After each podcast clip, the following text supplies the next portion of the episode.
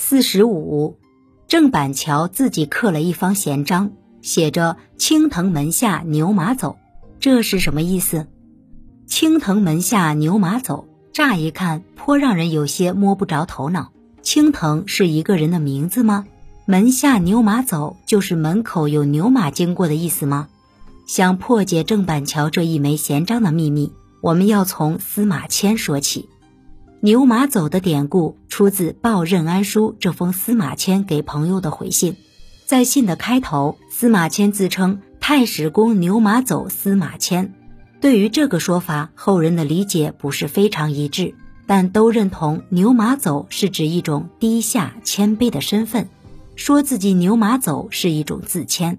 那么，清代大画家郑板桥是为了向谁表达恭敬之情呢？接下来就要从青藤说起了。青藤不是人名，而是明代一个人的号。这个人就是著名的狂人徐渭。徐渭的一生有着传奇色彩，受到后世很多人的敬爱和推崇。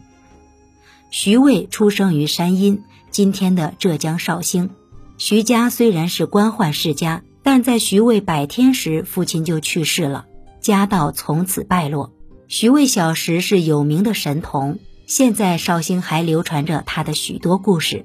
他六岁读书，九岁就能写文章，十多岁模仿西汉杨雄著名的汉大夫解嘲，创作了《释悔》，轰动全城。相传上私塾时，老师为了考验徐渭，让他拿着两个水桶过独木桥去汲水，一会儿徐渭就抬着水回来了。老师又惊又喜。一问才知道，他过桥时把水桶放在了水里，这样就不用多费力了。真是人小智慧大。还有故事说，有一次徐渭去赴宴，主人让他作赋，却暗中让人捧上了一丈多长的纸卷。徐渭丝毫不觉为难，站着一口气写完，文采飞扬，满座惊叹。这么聪明的小孩，乡里人都觉得他以后一定能够建功立业。徐渭也信心满满。二十岁时，徐渭中了秀才。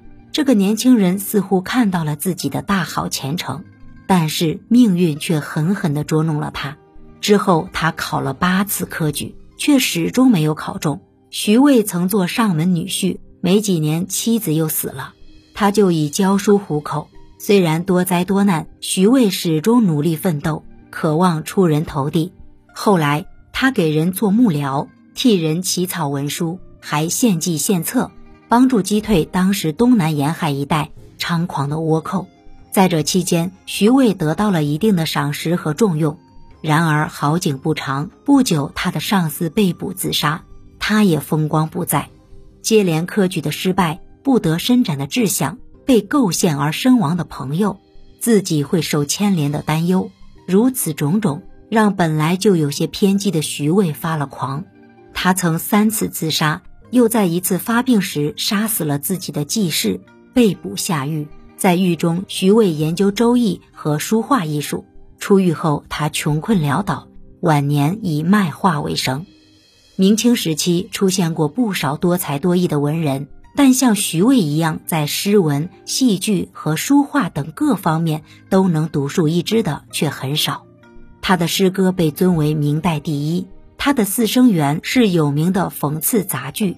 徐渭的绘画气势纵横奔放，无法中有法，乱而不乱，看上去畅快淋漓又赏心悦目。他特别擅长画水墨大写意花卉，画风古朴淡雅，别有风致。